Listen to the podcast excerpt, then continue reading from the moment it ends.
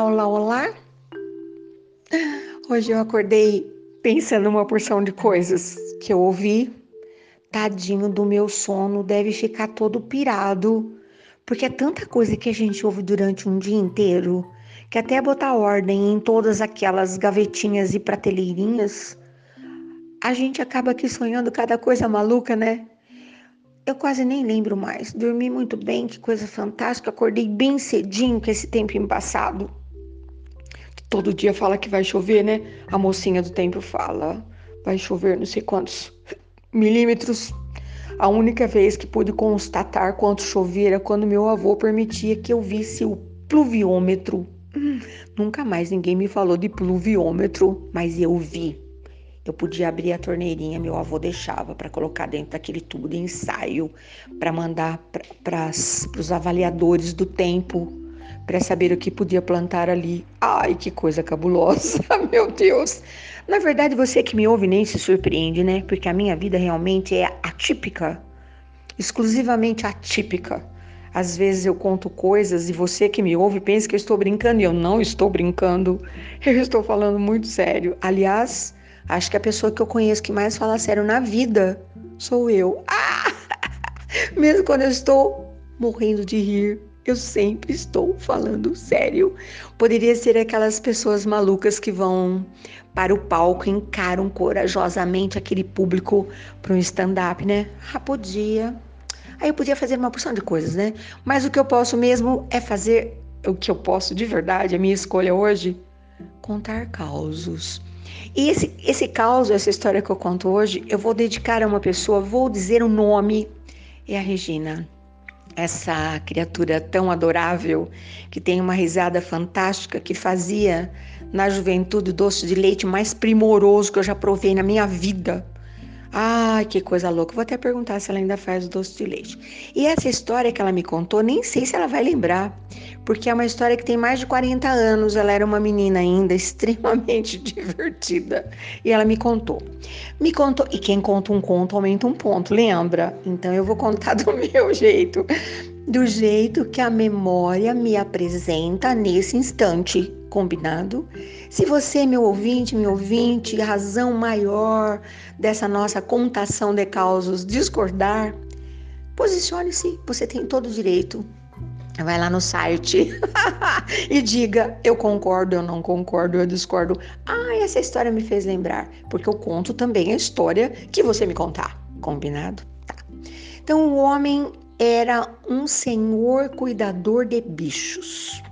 Ele tinha lá no seu sítio, na sua fazenda maravilhosa, naquela verdura linda de floresta, de árvore, de canteiro, um monte de tipo de bicho. E ele tinha um afeto, um amor, um apreço, que os bichos viviam em total liberdade, dentro do cercadinho dele. Mas o cercado era tão grande, sabe, cerca de sítio? Você não vê a cerca. Você olha pela janela, cadê a cerca do sítio? Tamanho é o tamanho do sítio. E um dia ele viu lá na estradinha vindo um carro preto, sabe aqueles carros grandes? Tinha até uns adesivos, agora chama plotter, né? Ai, tudo mudou, mas a ideia é a mesma. E hum, o medo é o mesmo. E ele olhou, era muito raro alguém chegar ali de, de carro, ainda mais aquele modelo, né? Ele não sabia do que se tratava. Geralmente o pessoal vinha a cavalo, de carroça, de charrete, a pé. Vocês são capazes de acreditar que o povo ia de um lugar para o outro assim, caminhando, passo a passo? Que coisa fantástica, né? Eu acho isso tão maravilhoso. Quando eu estou nas estradas uh, com o meu bem, que nós estamos indo de um lugar para o outro, para as celebrações, ou às vezes com o Antônio, né? Que também é o. Quando o lugar é longe, quem leva é Antônio. E eu tenho vontade de parar e falar: ó, uh, deixa eu ir andando, você me alcance logo ali. Tamanha minha paixão por essas essas paisagens incríveis, né? Bom, voltando à história. Ele ficou esperando, né? Rapidinho chegou, né? Um carro chega rapidinho. Aí desceu do carro aquele ser todo emperequetado, né? De terno de gravata e disse assim, mostrou um, um papelzinho plastificado. Bom dia, eu sou fiscal. Recebemos uma denúncia que o senhor aqui trata seus bichos como se eles fossem seres humanos. Ele disse: Hã? Não pode, porque gente é gente, bicho é bicho. Ele falou: É? O que, que o senhor quer dizer exatamente? Meu filho, aqui, nesse lugar ermo, deserto, longínquo, as pessoas quando tem que. Quando chega no meu portão, na minha porta, elas falam de acordo com o abecedário. Não fica dando voltinha. O que, que o senhor quer dizer exatamente com essa conversa? É que o senhor costuma dar comida de boa qualidade, seleciona, sabe o que cada bicho gosta e os atende como se isso aqui fosse um restaurante de luxo. Ele falou: É, não pode. Bicho é bicho, gente é gente. Eu vou aplicar-lhe uma multa.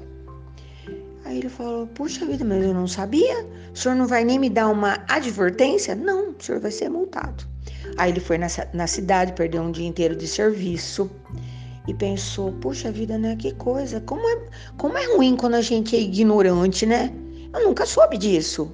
Na minha cabeça, os bichos fazem parte da natureza, devem ser tratados com respeito, devemos educá-los para essa agradável convivência, tá, tá, tá, tá, tá. Isso ele foi pensando quando ele estava no lombo do seu cavalo, né? Pocotó, pocotó, pocotó, pocotó. Bom, passou o tempo ele tinha já havia se esquecido dessa história ridícula, indecente, sem propósito. Ah, tava lá com a sua caneca de café, olhando na janela, aquela paisagem maravilhosa.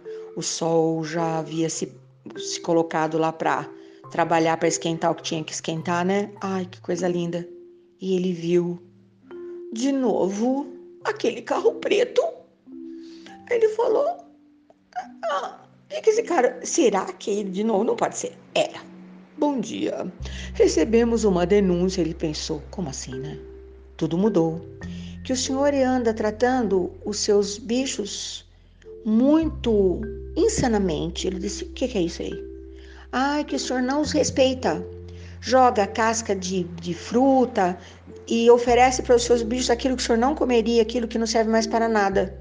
Ele falou: mas o senhor que me falou da outra vez que gente é gente, bicho é bicho?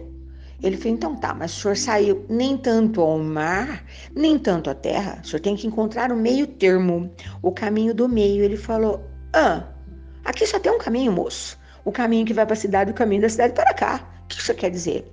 Porque o senhor tratava os seus bichos como se fossem animais gourmetizados. Ele falou: Não estou entendendo nada do que o senhor está falando. O senhor podia falar na minha língua? E agora o senhor joga para eles tudo quanto é porcaria. E eu vou aplicar-lhe uma multa. Ele falou: Não, de novo não. Errar é humano, mas insistir no erro é burrice. Eu estou me sentindo mesmo um zero à esquerda. O senhor sabe o que significa isso? Não, eu não sei.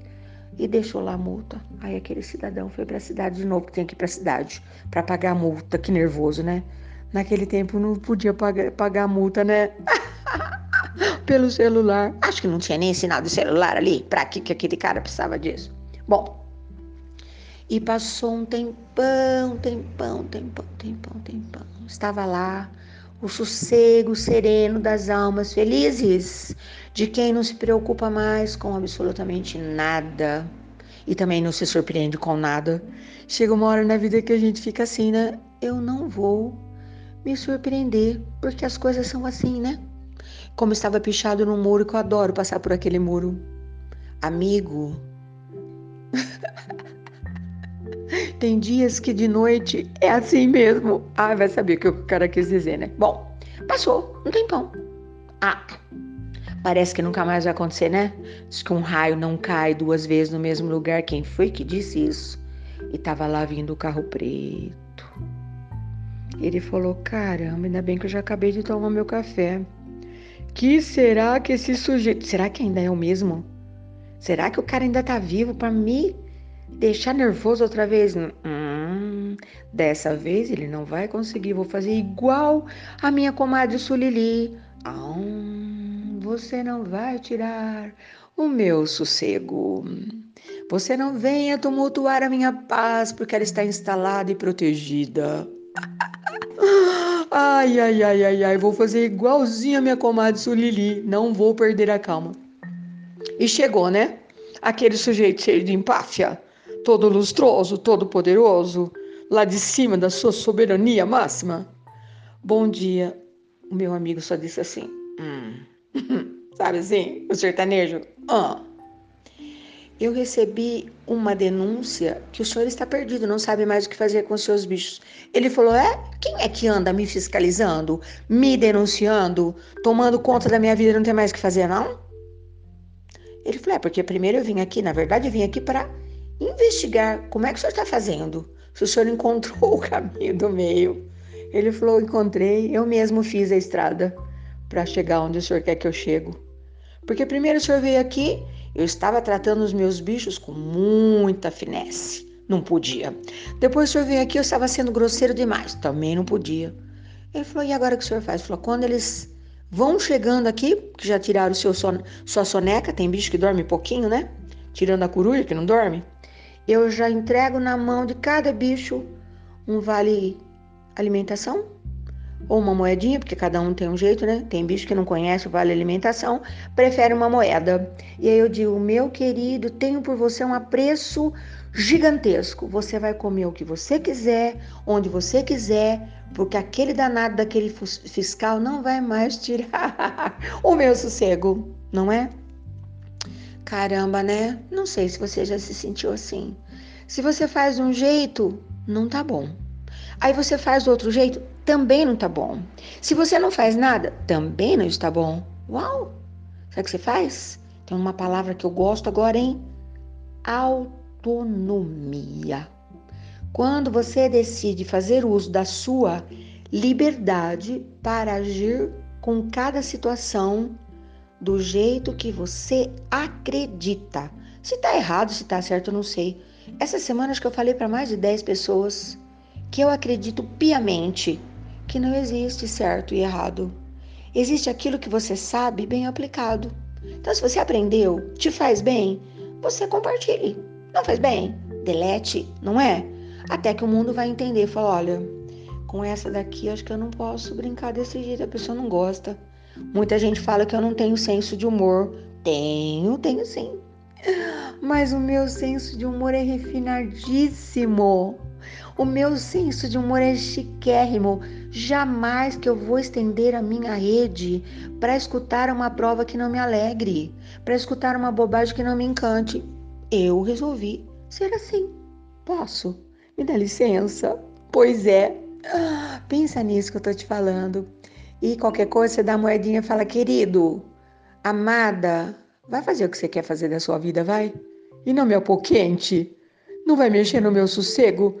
que demorou tanto para ele ficar pronto, desmanchei tantas vezes, não é? Bom dia, boa tarde, boa noite. Eu te desejo paz. De verdade, é diferente de sossego. Eu te desejo serenidade e desejo que nesse dia você escolha a maneira que você quer viver, o caminho que você quer percorrer, as árvores que você quer abraçar ah, e o que mais você quiser da sua vida. Até amanhã.